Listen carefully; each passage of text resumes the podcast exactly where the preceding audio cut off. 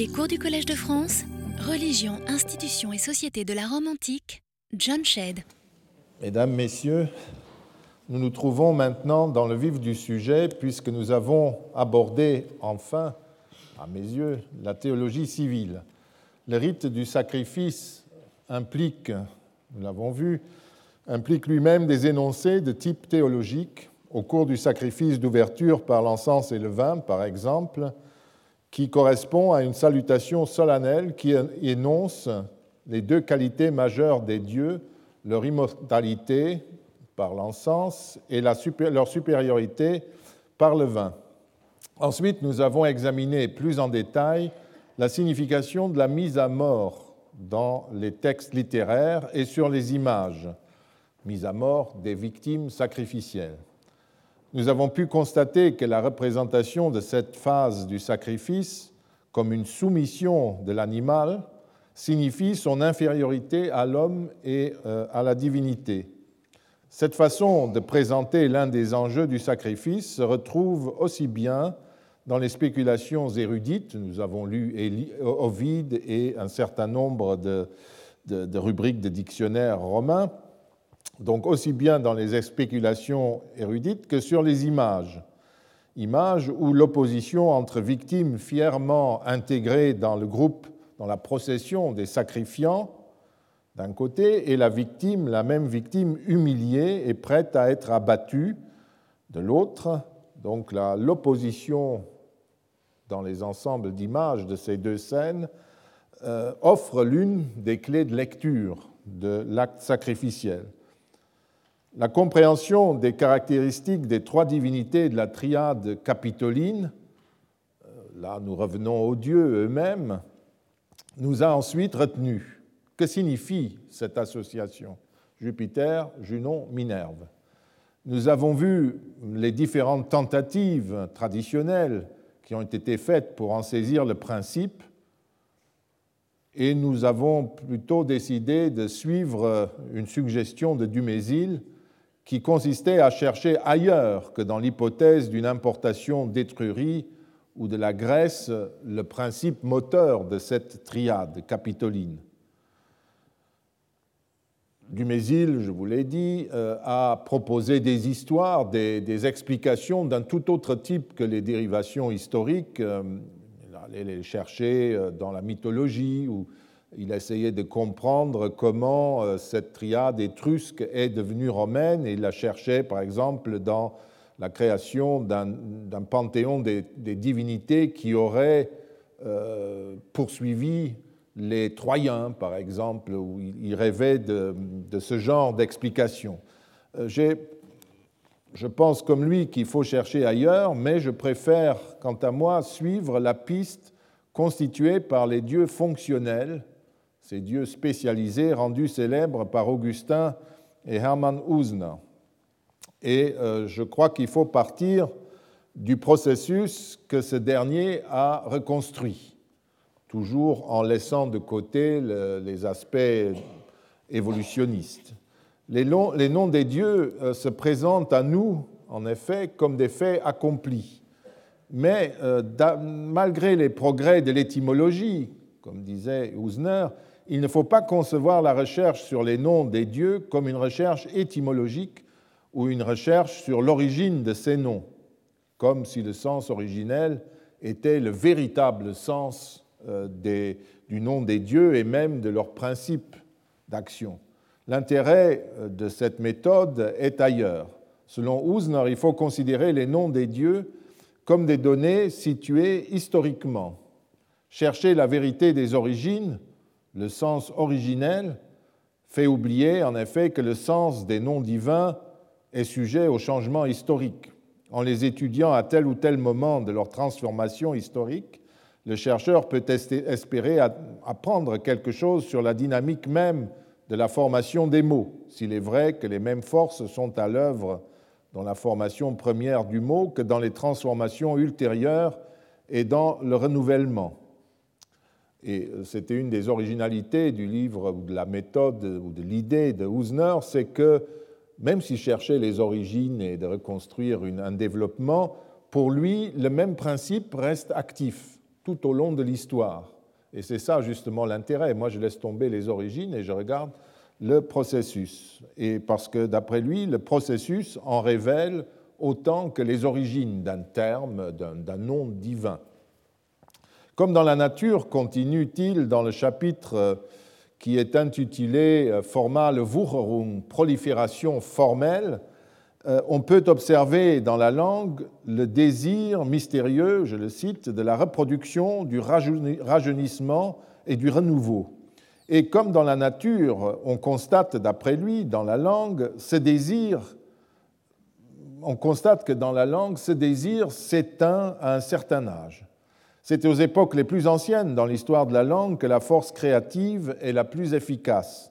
C'est de ce stade que relève la formation du vocabulaire et de la morphologie.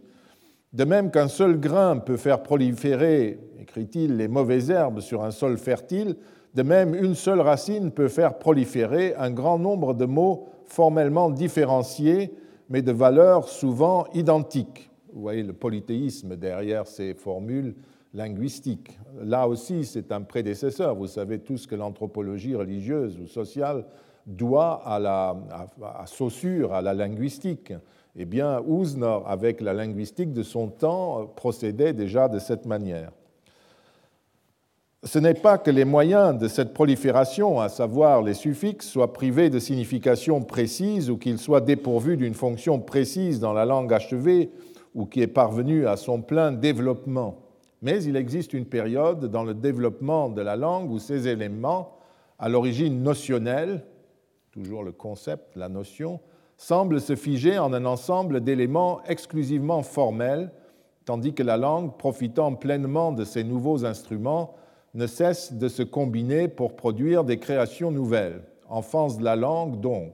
Enfance qu'on trouve dans la poésie grecque la plus ancienne, à savoir la poésie euh, homérique, qui, selon Ouzner, utilise ces variantes formelles afin de rendre la versification plus commode. On peut prendre euh, l'exemple, euh, par exemple, d'Ulysse et de son père dans l'Odyssée euh, Laertes, Laerte, et Laertiades. Pour nous, qui avons le terme plus tardif, le fils de Laerte, c'est-à-dire Ulysse, eh bien, dans, cette composition, le deuxième est formé à partir non pas de Laertes, mais de Laertios, qui n'apparaît que chez les tragiques, donc euh, bien plus tard. Donc on voit que ces trois termes nagent dans l'histoire de cette manière qui, euh, à l'origine, d'après Ouzner, était beaucoup plus, euh, moins, moins ordonnée, moins structurée. Or, selon Ouzner, le phénomène ne se limite pas à la poésie. On constate que le langage ordinaire a fonctionné suivant les mêmes principes c'est-à-dire qu'à ce stade de l'histoire de la langue, le locuteur ne serait plus à utiliser toutes les possibilités formelles qui lui étaient offertes, sans se soucier d'établir une nette distinction entre, par exemple, laertes et laertiades. À à la base de cette prolifération de formations parallèles se trouve donc l'analogie formelle, d'où la prolifération formelle, vous comprenez ce qui d'après Ouzner renvoie au fait que les formes différenciées possèdent une valeur identique. Plus tard, lorsque la langue s'est intellectualisée, vergeistigt, et est devenue plus abstraite, apparaît l'analogie conceptuelle, prescrivant la fonction précise de chacun de ces suffixes. Désormais, elle distinguait clairement, pour garder notre exemple, entre la hertes et la hertiades. Nous en arrivons ensuite aux noms propres. Maintenant euh, que cette évolution est faite, les noms propres euh, éclosent. De nombreuses racines ont montré une fertilité considérable dans la formation des noms propres, qu'il s'agisse de noms désignant des hommes ou de noms désignant des dieux. Un nom porté par un être humain désigne un individu défini et lui appartient. On comprend donc pourquoi il n'est pas tellement susceptible d'être transformé. Les transformations se limitent à des déformations moqueuses ou euh, hypocoristiques. Le nom porté par un dieu semble d'abord obéir au même principe, et même si ce n'est qu'une illusion, puisque l'identité ou la substance de l'être divin est conditionnelle, on peut dans un premier temps ignorer la différence tant que la substance individuelle de telle ou telle divinité reste la même, puisque c'est un simple concept en quelque sorte. Ouzner cite toute une série d'exemples grecs et latins. Je vous montre une des listes latines qui, euh, qui, est, construite par lui. Vous avez pour Mars aussi bien Marmar ou Mamers ou Mamurius, Angerona, Angeronia, Melona, Melonia, Juno Populona, Populonia, Larentia, Larentina, Lubia, Lubentia, Lubentina, Libitina. Tout ça, c'est des noms divins formés sur les mêmes racines. Et euh, donc il dit d'abord confusion, et puis après les noms propres émergent et se forgent. À ce stade de la langue, le sens des suffixes serait peu à peu devenu opaque et aurait pris d'autres sens, un sens généalogique par exemple, comme pour Laerte et le fils de Laerte, engendrant ainsi la mythologie que nous connaissons. Bon, laissons là euh, cet aspect de la théorie d'Ouzner que j'ai juste euh, exposé pour euh, en venir à ce qui m'intéresse là-dedans, c'est-à-dire ces fameux dieux spécialisés, avec lesquels peut-être on peut mieux comprendre la triade capitoline. Rome est précisément un des endroits où les dieux spécialisés, dont le nom désigne une fonction d'agent, ou qui est une sorte d'agent euh, personnalisé, euh, sont les mieux attestés. Et les auteurs anciens, chrétiens ou non, les citent parfois avec humour, car ils interprétaient, par exemple, leur différence par rapport au grand Dieu que vous connaissez, par référence à une, différence, par référence à une diversité sociale. Les dieux fonctionnels, écrivent-ils, étaient des plébéiens ou des serviteurs des grands dieux. Même sur une inscription tout à fait officielle du IIIe siècle après Jésus-Christ, qui mentionne toute une série de dieux et que nous avons euh, étudié quand nous parlions du culte impérial, euh, les montre rassemblés sous une catégorie unique appelée Famuli Divi, les dieux serviteurs je voulais souligner là. Famulidi, c'est un, masculin, vous verrez. Euh, des inscriptions, donc, et quelques textes sauvés par Augustin ont permis à ces petits dieux, à ces dieux plébéiens, comme dit le père de l'Église, d'arriver jusqu'à nous. Indépendamment du côté spéculatif et de l'état dépassé de beaucoup des arguments linguistiques d'Ouzner, ces Sondergötter, ces dieux spécialisés euh, romains, existaient donc très bien et jusqu'en plein IIIe siècle de notre ère. J'ai déjà signalé l'importance de cette approche euh, au début du cours, en prenant au sérieux le polythéisme et précisément ces étranges dieux fonctionnels, il a initié une méthode qui euh, conduit tout droit jusqu'à Louis Gernet, Georges Dumézil ou Jean-Pierre Vernant. D'autre part, ce qui me paraît très important, c'est le fait, je le répète encore, qu'Ouzner ait effacé les limites qui séparaient traditionnellement dans nos enseignements et recherches les grands dieux personnels des dieux agents. Il n'y a pas de différence entre Jupiter, Mars et les famuli divi. C'est en gros ça qu'il donnait. C'est une sorte de prise de position d'historien aussi qui euh, dit bah, j'ai tout cela ensemble il faut les étudier ensemble. Pour mesurer la fécondité de son idée, je le répète aussi, il suffit de se débarrasser de tout l'aspect chronologique et évolutif de son système. Il est facile de critiquer la perspective évolutionniste qui soutient cette vision de l'histoire de la langue ou du polythéisme. Si l'histoire d'enfance de la langue grecque n'est pas terminée à l'époque d'Homère ou celle de Rome à l'époque d'Ennius, ou de Plaute, combien de temps a-t-elle duré?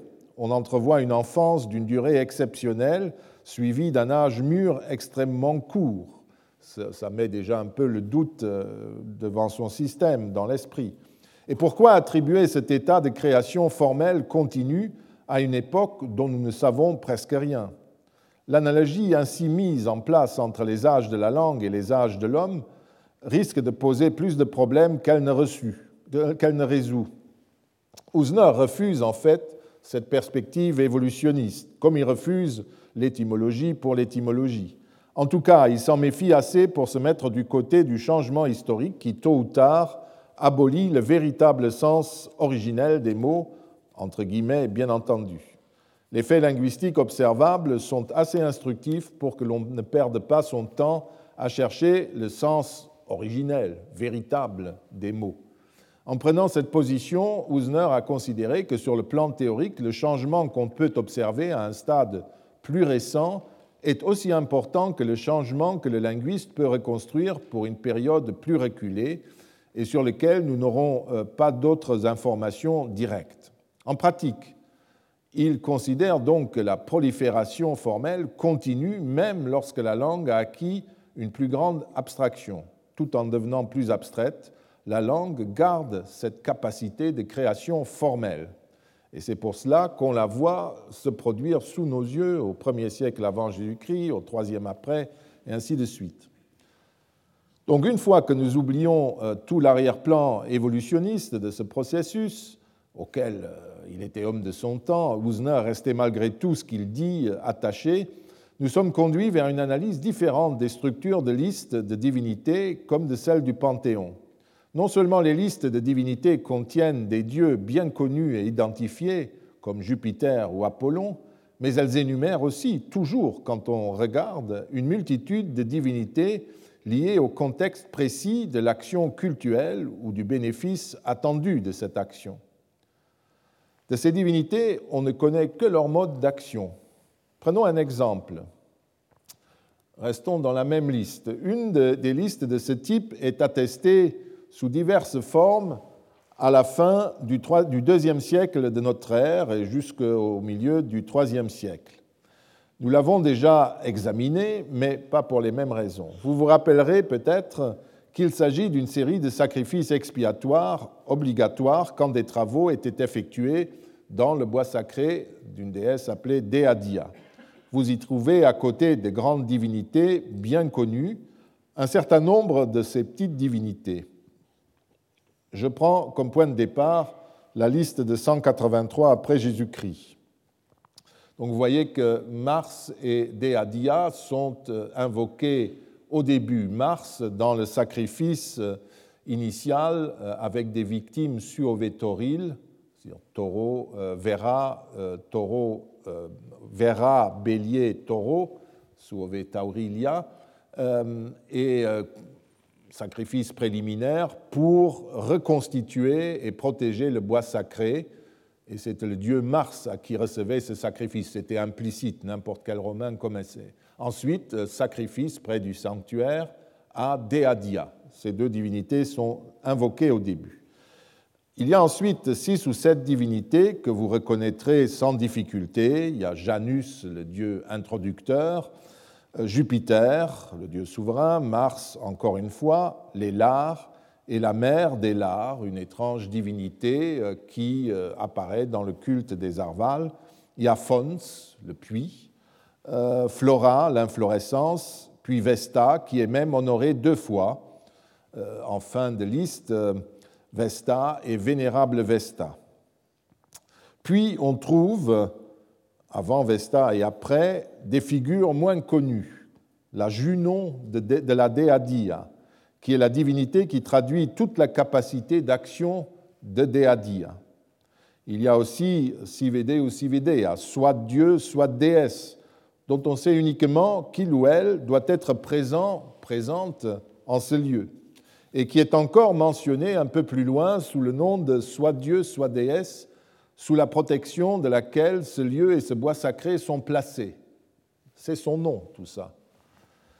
Puis il y a les déesses vierges, ou les divines vierges, sans doute les nymphes, les dieux serviteurs, je viens déjà de les mentionner, et enfin, tout à la fin, avant euh, les sacrifices au génie impérial ou aux empereurs divinisés, vous avez euh, une déesse, Adolenda Comolenda Deferunda, euh, pas Defterunda, mais Deferunda, euh, qui est assez particulière. Je passe sur la chapelle impériale avec le génie de l'empereur et les empereurs divinisés. Un certain nombre de ces divinités sont à considérer à titre divers comme des dieux, des divinités de service, des dieux fonctionnels, des esclaves des autres dieux, si vous voulez. Je n'insiste pas sur la catégorie de la Junon, la Junon de Deadia ou des divines jeunes filles sur lesquelles nous aurons encore l'occasion de revenir. Mais leur personnalité est plus vague que celle des dieux personnifiés que j'ai nommés. À côté de Deadia, sa Junon exprime un aspect de la personnalité de la déesse, de même que les divines jeunes filles ou les, les déesses vierges complètent Fons, le dieu de l'eau captée, rendu disponible dans un puits. Plus intéressante est la figure dieu ou déesse, soit dieu, soit déesse, qui correspond à notre catégorie des divinités euh, fonctionnelles dont elle constitue en quelque sorte le degré zéro. Sa seule fonction, si l'on veut, c'est d'être active en ce lieu. On le sait, elle est là, mais tout ce qu'on sait, euh, c'est qu'elle est de sexe masculin ou féminin. C'est la seule chose qu'on connaît d'elle, mais on sait qu'elle est là. Le rédacteur euh, du scénario sacrificiel y a même ajouté une autre divinité. Nous sommes en polythéisme, ça prolifère. Hein. Euh, bien raison. Euh, c'est Dieu ou déesse sous la protection de qui ce lieu et ce bois sacré est placé. Donc cette fois-ci, c'est le Dieu ou la déesse dont on sait qu'il est là, mais qu'on ne connaît pas. On ne connaît même pas son sexe. Et la seule incertitude de son sexe est son nom est la seule chose qu'on en connaisse, mais ici on ajoute, pour être plus complet, qui protège ce lieu et ce bois sacré. Donc vous voyez, on limite son existence à ce petit service. Et il n'a pas de temple, il a juste un petit hôtel temporaire, comme les autres dieux invités au bois sacré de Deadia. Les dieux serviteurs, les dix Famuli, qualifient toute la corporation des divinités de service, dont une figure, on y viendra, conclut la liste. Cette liste est construite de façon hiérarchique, comme on l'a vu depuis longtemps, et plus on descend dans la liste, moins le rang des divinités est éminent. Il faut mettre ici, bien sûr, à part Janus et Vesta, qui, d'après les érudits romains, ouvraient Janus et concluaient les listes de divinités et de rites. Et ici, on a un exemple de ce type de construction. Georges Dumézil avait attiré il y a longtemps l'attention sur la structure trifonctionnelle de cette liste, Jupiter, Mars, puis un ensemble de divinités qu'on pouvait toutes ranger dans la troisième fonction. Mais ce n'est pas ce qui nous importe ici. C'est la dernière divinité que je souhaite regarder d'un peu plus près. Elle est une véritable divinité fonctionnelle, qui n'a d'autre existence que euh, ce qu'elle fait ce jour-là en ce lieu précis, alors que les autres divinités, même les divins serviteurs, bah, c'est un service perpétuel puisqu'ils sont de tous les sacrifices, de tous les rites. Vous lisez trois noms, Adolenda, Comolenda, Deferunda. Et je le traduis par devant brûler, débiter, faire descendre. C'est cela que ça signifie avec des traits d'union pour euh, faire comprendre qu'il s'agit d'une seule et même divinité dont le nom est un gérondif. Je profite d'ailleurs de l'existence de cette divinité modeste pour insister encore une fois sur le fait que si l'on ne se donne pas la peine de descendre dans les détails, c'est-à-dire de lire les sources elles-mêmes plutôt que des conclusions, le chemin de la recherche reste fermé. Notre divinité est une déesse dans la mesure où l'activité collective chez les Romains est fréquemment rendue par un nom d'agent féminin. Ce nom n'est pas sans ambiguïté, comme Micole Perfili le relève à propos d'une autre divinité de ce type, les Fata Scribunda, littéralement celles qui écrivent ou doivent écrire les destinées, les savants modernes, notamment euh, Jordan, je vous l'ai indiqué, et Preller dans leur mythologie romaine, ont considéré qu'il s'agissait d'un singulier, fata scribunda, alors que pour Varon et Tertullien, c'était indéniablement un euh, pluriel neutre. Ensuite, les activités euh, mentionnées avec notre divinité. Revenons à Adolenda Comolenda, dont vous voyez qu'elle n'est pas seule. Et Nicole Perfil l'étudie aussi très bien. Quelles sont ces activités? Donc, descend, déraciner un figuier qui, était, qui avait poussé sur le fait du temple, le couper en morceaux, comme et puis le brûler, Adolenda. Ce sont les trois activités que cette divinité euh, unique euh, effectue, et elle contrôle les trois stades de l'activité, mais elle, dans son nom, ces activités sont mentionnées, vous le voyez, selon l'ordre alphabétique et qui est en fait l'ordre inverse des opérations euh, qui se déroulent. Ce qui montre que c'est très construit tout cela par les, agents du sacrifice. Or, dans son, livre qui, euh, dans son livre sur les dieux romains, où je, me, je, suis mis au pilori, vous vous rappelez, pour conservatisme, parce que je tiens toujours à examiner les sources au lieu de brasser uniquement les grands concepts, Michael Lipka cite notre déesse avec des virgules et considère qu'il s'agit en fait de trois divinités, en ajoutant en note qu'il n'est pas convaincu par ma conclusion que ces trois noms sont pensés comme le nom d'une seule divinité. Or, si nous prenons modestement, de façon conservatrice, la chose en détail, que lisons-nous? Eh bien, dans le texte, nous lisons que le président, je traduis Quintus Licinius Nepos, immola des survétoriles adultes, nous l'avons vu. Il immola de même près du sanctuaire deux bovins femelles à Deadia. Et ensuite vient notre liste. Deux béliers au vénérable Janus, deux moutons à la laine abondante à Jupiter, deux béliers à la laine abondante à Mars, deux brebis à la Junon de Deadia, et ainsi de suite. Et enfin, en queue de liste, deux brebis à devant brûler, débiter, faire descendre. Nul n'est besoin d'être grand clair pour comprendre que ces trois figures de l'intervention sont conçues comme une seule divinité, puisque vous observez que cette entité reçoit ensemble deux victimes, et deux seulement, comme toutes les autres divinités citées. Ça veut dire que les Romains la considèrent comme une seule divinité. Sinon, il y aurait Adolenda, deux brebis, Comolenda, deux brebis, etc. C'est du bon sens euh, philologique élémentaire. Si nous consultons les autres mentions qui sont faites de ce sacrifice, nous voyons qu'en 224, euh, dans cette version, la déesse euh, est appelée Adolenda coinquienda, c'est-à-dire devant brûlé et émondé. On a recomposé autrement le nom, parce que là, il ne s'agissait pas de descendre un, figuier du toit du temple, etc et elle reçoit encore, comme les autres divinités qu'on veut apaiser, deux brebis. Je maintiens donc mon interprétation. Il s'agit dans chaque cas d'une seule et même figure divine. C'est même un aspect typique des divinités de service qui est ici en cause.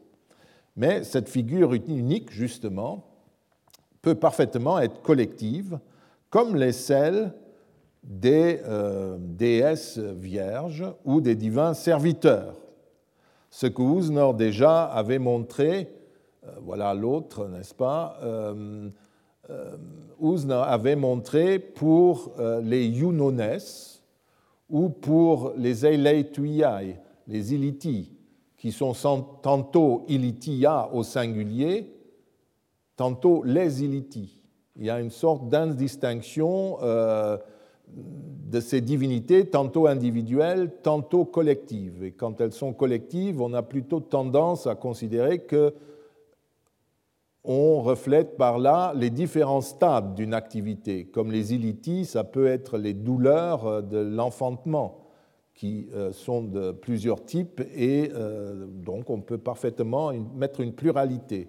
Euh, c'est ainsi, du Ouzner a attiré l'attention sur cela, et c'est tout à fait bien trouvé comme aussi les Yunones dans les régions euh, gallo-romaines ou les matrones qui sont aussi trois souvent, une pluralité, mais parfois elles sont seules, ça c'est tout à fait euh, possible.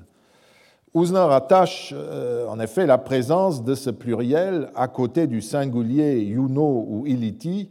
À l'existence, lui il pensait encore à autre chose, des innombrables Yunones de femmes, parce que sous l'Empire, chaque femme a sa Yuno, Vous avez vu la Juno de Deadia, qui est son double divinisé, divin, et toutes les femmes romaines avaient une Juno également. Donc on passe toujours de la Juno au Junones, ou bien en ce qui concerne Iliti, aux douleurs successives de l'accouchement.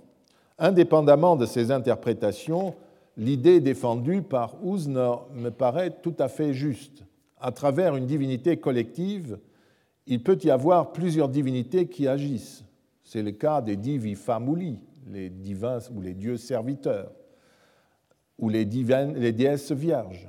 Il existe, des activités matérielles multiples qui sont à la charge des dieux serviteurs, de même qu'il existe plusieurs manifestations des eaux qui sont patronnées par plusieurs euh, déesses vierges. Il en va de même des lards, des dieux lards, qui sont multiples et qui se divisent en une quantité illimitée des lards, autant qu'il y a des maisons et des communautés. Et si vous, avez lu Plaute, vous savez qu'on parle couramment du lard familial. Donc, alors que sous l'Empire, on parle toujours au pluriel. Mais on passe très facilement de l'un à l'autre. C'est une des logiques de ce type de divinité. Et cette pluralité est chaque fois considérée, si l'on considère l'acte sacrificiel des Arvales, auquel elle renvoie, comme une seule divinité. Les dieux lards sont une divinité. Il ne s'agit pas de dire que c'en est plusieurs. Les Iliti aussi. Euh, les dieux serviteurs, une divinité, comme Adolenda Coinquienda, une divinité, comme le sacrifice et les, les offrandes le prouvent, puisque chaque divinité reçoit deux victimes. C'est une divinité collective, mais au lieu d'un pluriel, nous avons la liste des diverses actions impliquées qui donne autant de sous-divinités en quelque sorte. On peut à la limite considérer qu'il s'agit d'un pluriel neutre, comme pour les fata scribunda, je pense toutefois, enfin la, conjugaison, euh, la, déclinaison exclut qu'on ait affaire à un, pluriel ici, mais pour les fata scribunda, c'est un pluriel. Je pense toutefois que seul coinquienda pourrait se trouver dans cette situation, car son opération peut recouvrir plusieurs divinités et impliquer la participation de plusieurs divinités. Je le répète, chez les Arvals, ce sont très clairement des singuliers euh, féminins. Je préfère pour ma part considérer que nous avons, avec Adolenda Comolenda de Ferunda euh, et ses compères, euh, affaire à une divinité fonctionnelle du type euh, Okator, ces, ces divinités en OR, au singulier, que l'on trouve par exemple dans un célèbre rituel célébré par le Flamine de Cérès à l'ouverture de la saison des, des champs, des labours où il y a toute une, série de divinités qui décomposent en, une douzaine de divinités les différentes activités du paysan qui laboure, qui euh, ouvre le champ. Chez les Iliti ou les Lars, les multiples figures de la divinité collective restent dans l'ombre. Dans notre cas, à nous, le choix est différent. Même si on les nomme, il s'agit d'une seule et même divinité, même si elle a un nom à rallonge, qui reçoit un seul, une seule offrande, ces deux brebis. Je m'étais à un moment donné demandé si les vierges divines ne pouvaient pas correspondre à cette figure divine. Elles auraient été dédoublées par un souci de complétude que nous ne comprenons pas. C'est possible. En 240, quand notre liste est raccourcie, euh, toujours pour des raisons inconnues de nous, nous constatons que Fons, d'un côté, hein, le puits, a disparu. Il est sorti de la liste, de même que la déesse euh, devant débiter, brûler, devant brûler, émonder, a disparu elle aussi, alors que les travaux sont restés euh, du même type. En revanche, vous pouvez voir que les divins serviteurs et les vierges divines sont toujours présentes. Euh, c'est elles qui désormais euh, suffisent pour euh, traduire ce service divin rendu à Deadia dans son bois sacré. Les divi famuli, les dieux serviteurs, c'est employé en principe au, au, datif dans l'inscription. Ça pourrait être un féminin ou un masculin. mais dans la mesure où ils reçoivent des werbekes, c'est-à-dire des, moutons euh, et non pas des brebis, ce sont de toute évidence des serviteurs masculins. Mais les déesses vierges sont euh, des femmes, des jeunes femmes.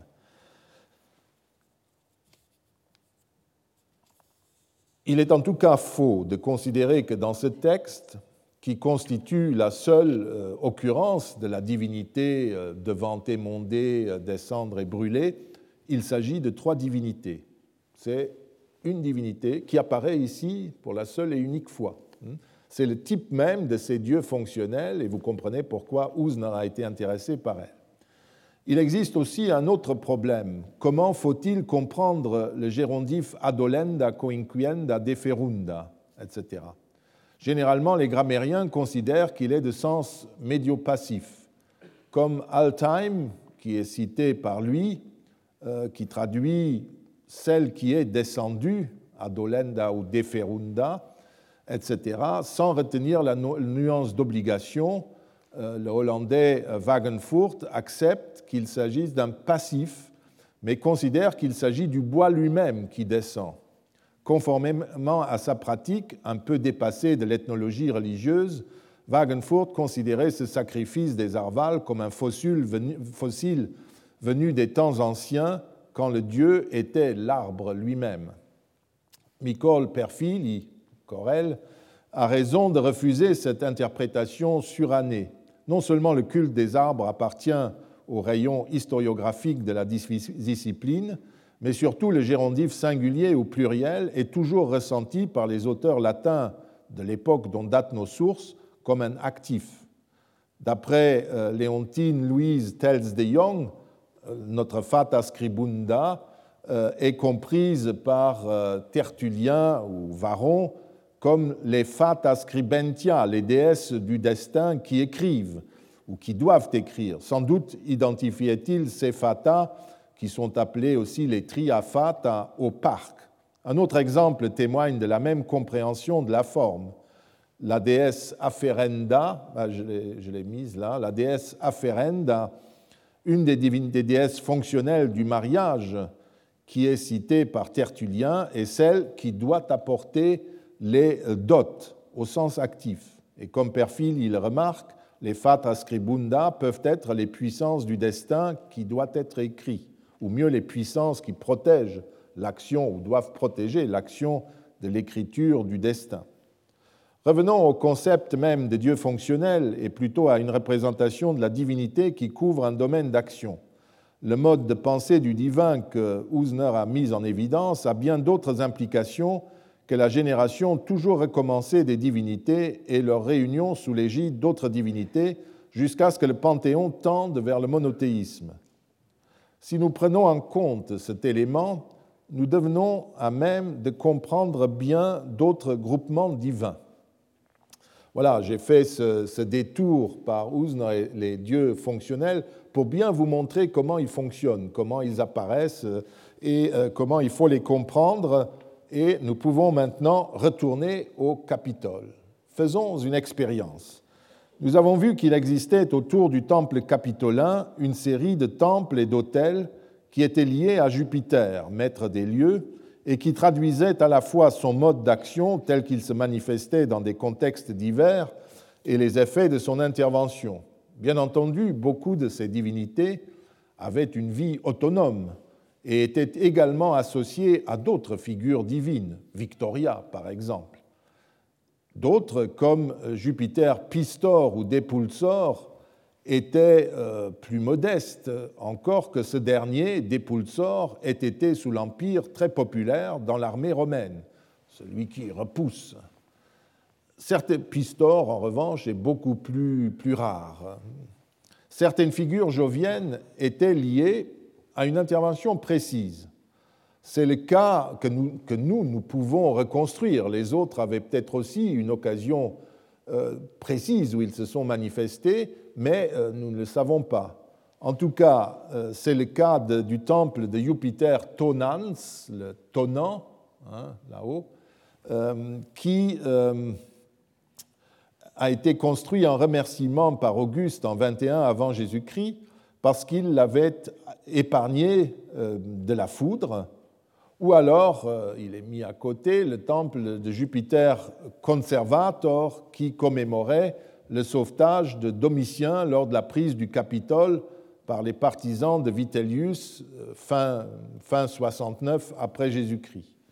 Le temple d'Auguste donna même lieu à une méditation théologique sur ses figures fonctionnelles sous la forme d'un rêve dans lequel le Tout-Puissant se plaignait que le nouveau temple, et donc ce nouveau Jupiter, lui enlevait des adorateurs. Je vous ai déjà parlé de ça, je crois, il y a dix ans. Auguste lui aurait alors répondu qu'en fait, Jupiter Tonans n'était que le portier du très grand Dieu serviteur. Hein, vous voyez. Euh, et au réveil, il fit même couronner le fronton du temple de Tonans de clochettes, comme pour souligner qu'il s'agissait bien d'une entrée vers le grand temple, vers le maître des lieux. La hiérarchie hein, qui se met en place, même quand le Dieu porte le même nom. Et c'est un petit mythe, une petite réflexion autour du polythéisme, de son fonctionnement. Cette anecdote met bien en lumière, je le répète, la manière dont s'élabore la construction de nouvelles divinités à partir d'une réflexion sur l'action qu'exerce la divinité titulaire d'un temple. Elle a, en l'occasion, tonné, euh, mais de façon favorable pour Auguste, sans le détruire, alors que les serviteurs qui portaient sa litière ont été tués. Elle pose cette anecdote en même temps le problème de la hiérarchie qui pouvait exister entre les deux divinités, et elle prouve que les Romains n'étaient pas indifférents à ces questions. Tout cela, nous l'avons déjà dit. La question que je voudrais soulever, l'expérience que je souhaite faire, c'est de continuer dans cette lignée et étendre cette logique polythéiste à la triade capitoline elle-même que nous essayons de comprendre. Il n'est pas question de construire une évolution à la Housne qui expliquerait l'émergence de ces divinités. Ce qu'il s'agit d'examiner, c'est la nature de la combinaison que forment ces trois éléments. Tous mes prédécesseurs ont été convaincus qu'il s'agissait d'une triade composée selon une logique qui nous échappe pour remplacer une triade plus ancienne qui combinait Jupiter, Mars et Quirinus, dont ils donnaient des interprétations variables.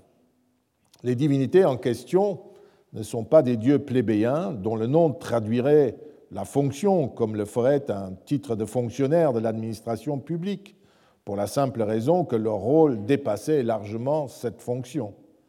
Junon et Minerve sont autre chose que des dieux fonctionnels.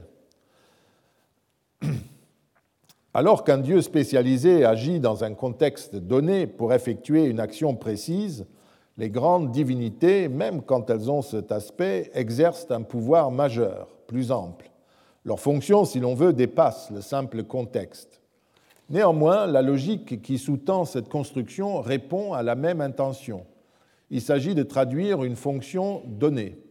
Et l'association des trois fonctions exprime un pouvoir suprême, par exemple la souveraineté totale.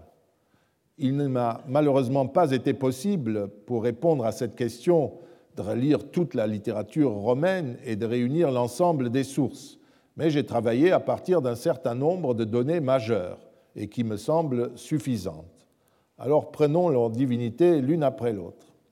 Le cas de Jupiter est évidemment le plus simple. Son domaine, c'est la souveraineté. Gerhard Trattke, dans un article en français, euh, l'a défini euh, très, très bien comme le Dieu qui n'est soumis à aucune servitude, qui est libre de toute servitude. Pour aboutir à cette définition, il a examiné toutes les interventions de Jupiter, tous les symboles de son action et de son pouvoir. Par exemple, le fait que son prêtre, le flamine de Jupiter, ne pouvait jamais prêter serment, non seulement parce que Jupiter est la loyauté même, mais surtout parce que son prêtre ne pouvait être lié par aucun serment, de même qu'il ne pouvait pas porter sur lui un nœud ou un anneau et que les personnes enchaînées qui se jetaient à ses pieds quand il passait dans la ville devaient être immédiatement libérées de leurs chaînes. Même ce symbole vivant du Dieu ne pouvait être confronté à la notion du moindre lien. Jupiter, c'est le, le dieu libre de toute servitude qui enchaîne, qui emprisonne. C'est ça la souveraineté pour les Romains.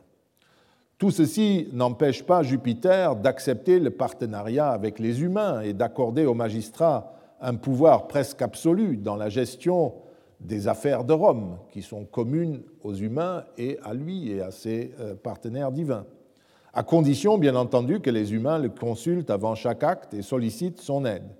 Nous avons vu par ailleurs les nombreuses divinités qui avaient la charge d'incarner les multiples interventions du Dieu suprême. Je viens encore d'afficher l'image. Mais cette souveraineté reste malgré tout euh, de type collégial. Il ne faut pas confondre le Dieu suprême, Optimus et Maximus, très bon, très grand, avec le Dieu unique des monothéismes.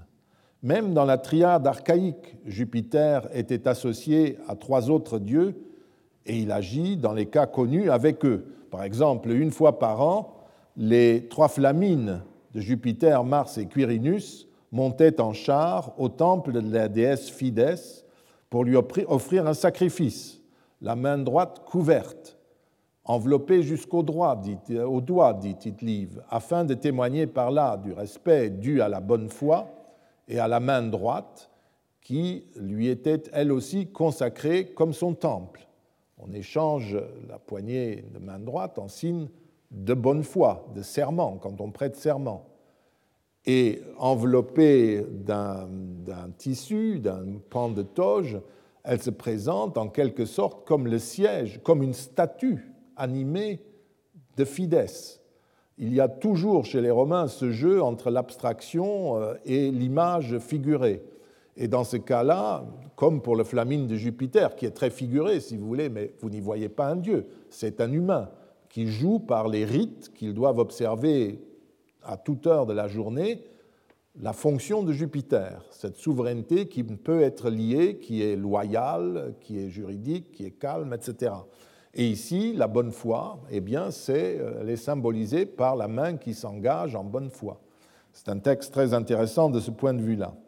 Ce rituel que Georg Fissova, Walter Friedrich Otto et Georges Dumézil attribuent tout à fait correctement aux trois flamines majeures. Vous voyez que euh, Tite-Live ne dit que flamines, mais tout le monde comprenait, ça ne pouvait être que ces trois-là.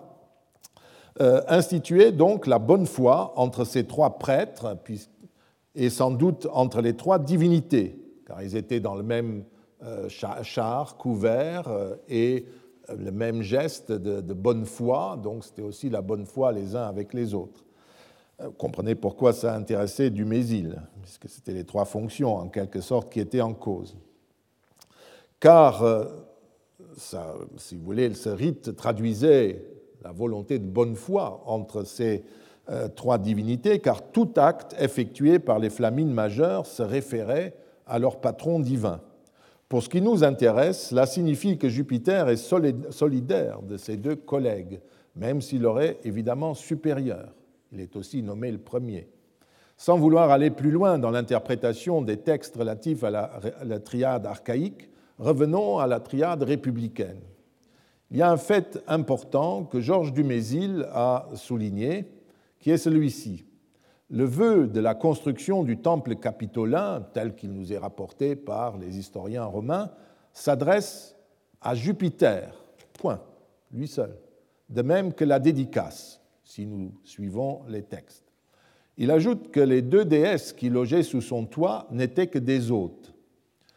Dumézil prétend qu'aucune cérémonie, je le cite, n'avait pour objet d'honorer, de rappeler même la triade en tant que telle, et il note que les formules qui associent expressément les trois noms sont rares. Il rappelle quelques invocations théâtrales attestées dans le récit de Tite-Live, où on s'adresse à la triade, mais il les attribue à l'époque augustéenne en les considérant comme le fruit d'une évolution. C'est là qu'on voit euh, l'historicisme de Dumézil, qui est celui des gens de son des hommes de sa génération. Euh, moi, je vous dis, supprimez l'histoire. Regardez ce qu'on dit euh, dans, dans et vous comprenez beaucoup de choses. Dumézil s'intéresse, comme toujours, c'était son projet à l'époque archaïque, et ne tient pas compte des documents postérieurs. Ce qu'il ne dit n'est pas faux, évidemment. Il est tout à fait vrai qu'au mont Albin, Jupiter est vénéré seul. Dans le triomphe, dans le rite du triomphe, c'est lui que le, triomphateur figure ce jour-là, et c'est à lui seul qu'il offre le sacrifice. Et lors des, lors des jeux romains ou plébéiens, on célèbre aux ides du mois, le 15 du mois, l'Epulumiovis, le grand banquet de Jupiter, qui est sans doute la plus grande fête régulière de Rome, et en tout cas du Capitole. Ce n'est que tardivement, d'après Dumézil, que les déesses auraient acquis une certaine consistance à côté du dieu. Longtemps, écrit-il, elle, s'était bornée à regarder son commerce avec les hommes.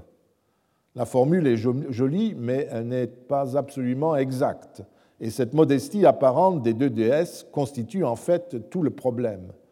On peut se demander pourquoi les Romains ont créé cette triade au sein de laquelle les déesses l'une bonne matrone, l'autre vierge pudique, serait demeurée dans l'ombre. je pense que euh, les choses sont un peu plus compliquées. Voyons d'un peu plus près. Dumézil oublie une chose en ce qui concerne le rite de l'Epulumiovis, du banquet de Jupiter. Il n'est pas destiné au seul Jupiter, mais il s'adressait, comme nous le savons, aux trois divinités du Capitole. Dans la mesure où cette fête servait de natalis, de jour anniversaire, euh, au temple, il est difficilement, euh, difficile d'affirmer que le Dieu était seul, même s'il est juste que les textes ne parlent en règle générale que de lui. Comme le nom de la fête est même l'un des surnoms de Jupiter, Epoulo, euh, le prouve, le Dieu apparaît, paraît effectivement présider seul à cet Epoulum qui était accompagné de musique, comme l'atteste cette inscription du collège des Tibikines, qui mentionne des joueurs de flûte et des sacrifices officiels. Joueurs de flûte qui jouent, euh, qui assistent aux sacrifices publics. Nous savons aussi que le banquet était, euh, le banquet était euh, nous savons aussi que le banquet était, attendez que je le trouve, voilà, euh, que le banquet était accompagné de lyres. Euh, et comme les joueurs de flûte et de lyre appartenaient en fait au même collège nous comprenons pourquoi ici seuls les joueurs de flûte honorent le dieu du banquet du 13 septembre. Euh, c'est manifestement les deux groupes de la corporation faisaient leurs dédicaces séparément. Mais c'est précisément cet usage qui est passionnant, car en fait, quand nous regardons d'un peu plus près, nous, nous, découvrons que dans ce rite, le dieu n'est pas isolé. Il reste associé à Junon et Minerve. Un texte de Valère Maxime de l'époque de Tibère, mais euh, qui décrit euh, le banquet du 13 septembre ou du 15 novembre, est tout à fait clair. Il l'indique. Les femmes étaient assises et les hommes allongés quand ils prenaient leur repas ensemble cette pratique est, passée, euh, cette pratique passée des festins réunissant des êtres, cette pratique est passée des festins réunissant des êtres humains au rite religieux, car au cours du banquet offert à Jupiter, on l'invitait à prendre place sur un lit, tandis que Junon et Minerve se voyaient offrir des sièges. Cette forme de rigueur, les gens de notre époque continuent à la respecter au Capitole plus que chez eux, sans doute parce qu'il vaut mieux que ce soit chez les déesses plutôt que chez les femmes que se maintienne la discipline. Donc euh, il euh, attire l'attention que maintenant dans les banquets euh, qui sont toujours couchés, les banquets formels, les femmes se couchent alors que les déesses sont assises. Et effectivement, lors des grandes célébrations, des grands banquets des jeux séculaires dont nous avons déjà parlé, à plusieurs reprises sont mentionnés un lectisterne pour euh, Jupiter, où il est sur son lit de table, mais des célisternes, des banquets assis sur chair pour les déesses. C'est la tradition euh, antique euh, romaine, même si le moraliste trouve qu'à son époque, les femmes font n'importe quoi Mais vous voyez, en tout cas, euh, vous pouvez certes observer, objecter que Valère Maxime est un auteur de la première moitié du 1er siècle après Jésus-Christ, dont les sources remontent essentiellement à Tite-Live. Il pourrait, avec ces deux divinités qui assistent au banquet du 15 euh, septembre, s'agir d'une tradition récente. Mais il faut savoir sur quoi on travaille. Nous travaillons sur des coutumes relevant de la plus haute antiquité ou sur la religion euh, romaine telle qu'elle était pratiquée au cours des derniers siècles de la République et au début de l'Empire. Je ne sais pas ce que c'était autrefois, mais je constate qu'à l'époque historique, euh, mettons Tite-Live, c'est ainsi qu'on voyait le banquet du Capitole du 15 janvier, du 15 septembre. Et si Tite-Live le dit, vous pouvez être sûr que depuis euh, le IIIe siècle, avant notre ère, c'était ainsi, parce qu'il n'est nulle part question de la moindre réforme. Et euh, il faut rappeler aussi aux nostalgiques de l'archaïsme que de toute façon, les jeux romains ne sont attestés qu'à partir de 212 avant Jésus-Christ, et pour les jeux plébéiens euh, du 13 novembre, de sorte que toute spéculation relative à l'antiquité de cet épouloum est a priori fragile, ajoutant que le collège sacerdotal, plus particulièrement chargé de cet épouloum, les treize viris, les trois hommes des banquets, et notamment de ce banquet-là, ne fut créé qu'en 196 avant Jésus-Christ. Donc on arrive toujours à la même, à la même époque. Peu importe. Il faut aussi attirer l'attention sur, sur une pratique qui est restée ignorée de beaucoup de spécialistes celle des vœux publics du début de l'année. Nous avons vu l'an dernier les problèmes qui marquèrent ce rite solennel en 176 avant Jésus-Christ et qui prouvent de manière incontestable qu'à cette époque, toute la triade était déjà liée à ces vœux. Et sans vouloir me laisser aller à des raisonnements circulaires, j'ajouterai qu'un rite aussi fondamental ne peut pas dater du deuxième siècle avant Jésus-Christ. Il est forcément plus ancien, de même que l'épouloum. Ce dernier portait la marque du rite du lectisterne, au cours duquel, à côté du grand sacrifice, se déroulait un banquet beaucoup plus réaliste que ne l'étaient les offrandes faites sur un autel. Les rites peuvent toujours être démultipliés aussi à Rome, puisque les dieux se couchaient en quelque sorte ou s'asseyaient sur des lits de table ou sur des chairs. Et ce rite lui-même est attesté, d'après les historiens romains, le lectisterne, hein, sous des formes diverses depuis le début du IVe siècle avant Jésus-Christ. Autrement dit, il n'est pas exagéré de supposer que l'Epulumiovis remonte également plus haut que le début du IIIe siècle. Moi, je pense que c'est quelque chose qu'on peut considérer comme ancien, et même peut-être du Ve siècle et d'avant. Je voudrais ajouter à ces euh, témoignages qui montrent la présence de la triade dans les cultes essentiels de la cité de Rome, celui des vœux. Je viens de les évoquer, mais il y a un élément supplémentaire qui concerne d'ailleurs une fois de plus une des divinités liées à l'action divine. Salus, salut. Je vous ai dit il y a dix ans déjà qu'il y avait une divinité qui recevait souvent un sacrifice au Capitole en relation directe avec la triade, Salus du peuple romain et des Quirites. Elle apparaissait au cours des services votifs. Les nombreux vœux formulés et acquittés pour le salut de la res publica et sous l'Empire pour le salut de l'empereur et de sa famille comprenaient toujours, après les noms de Jupiter, Junon, Minerve, celui de Salus. On peut donc ajouter euh, cet euh, élément à notre structure. Cette divinité gérait le résultat de l'intervention des trois autres divinités. Elle était donc liée à leur action combinée et se matérialisait au cours des sacrifices votifs. Cette fonction-là, elle la remplissait déjà, à en croire encore Tite-Live, lors des vœux du Nouvel An de 176 avant Jésus-Christ. De toute façon, et sans vouloir absolument projeter les rites des trois derniers siècles de la République dans le passé lointain, j'incline à penser qu'il ne s'agit pas d'invention du premier siècle avant ou après Jésus-Christ. Sinon, ce serait un événement relativement sensationnel, puisque cette pratique, qu'il faudrait étendre à d'autres divinités de cette catégorie, s'insérerait dans le cadre de la restauration religieuse d'Auguste, Cela me plairait beaucoup, mais euh, je crois qu'il ne faut pas être ridicule et laisser les rêves euh, de ce type pour revenir à notre triade. Il faudra revenir plus tard au problème de l'isolation apparente de Jupiter dans un certain nombre de formules et de rites, qui est tout à fait juste. Et c'est justement un aspect du problème passionnant de ce problème des divinités vues sous l'angle fonctionnel. Avant cela, nous examinerons la fois prochaine euh, le statut des deux parèdres de Jupiter dans la triade, c'est-à-dire Junon et Minerve. Je vous remercie.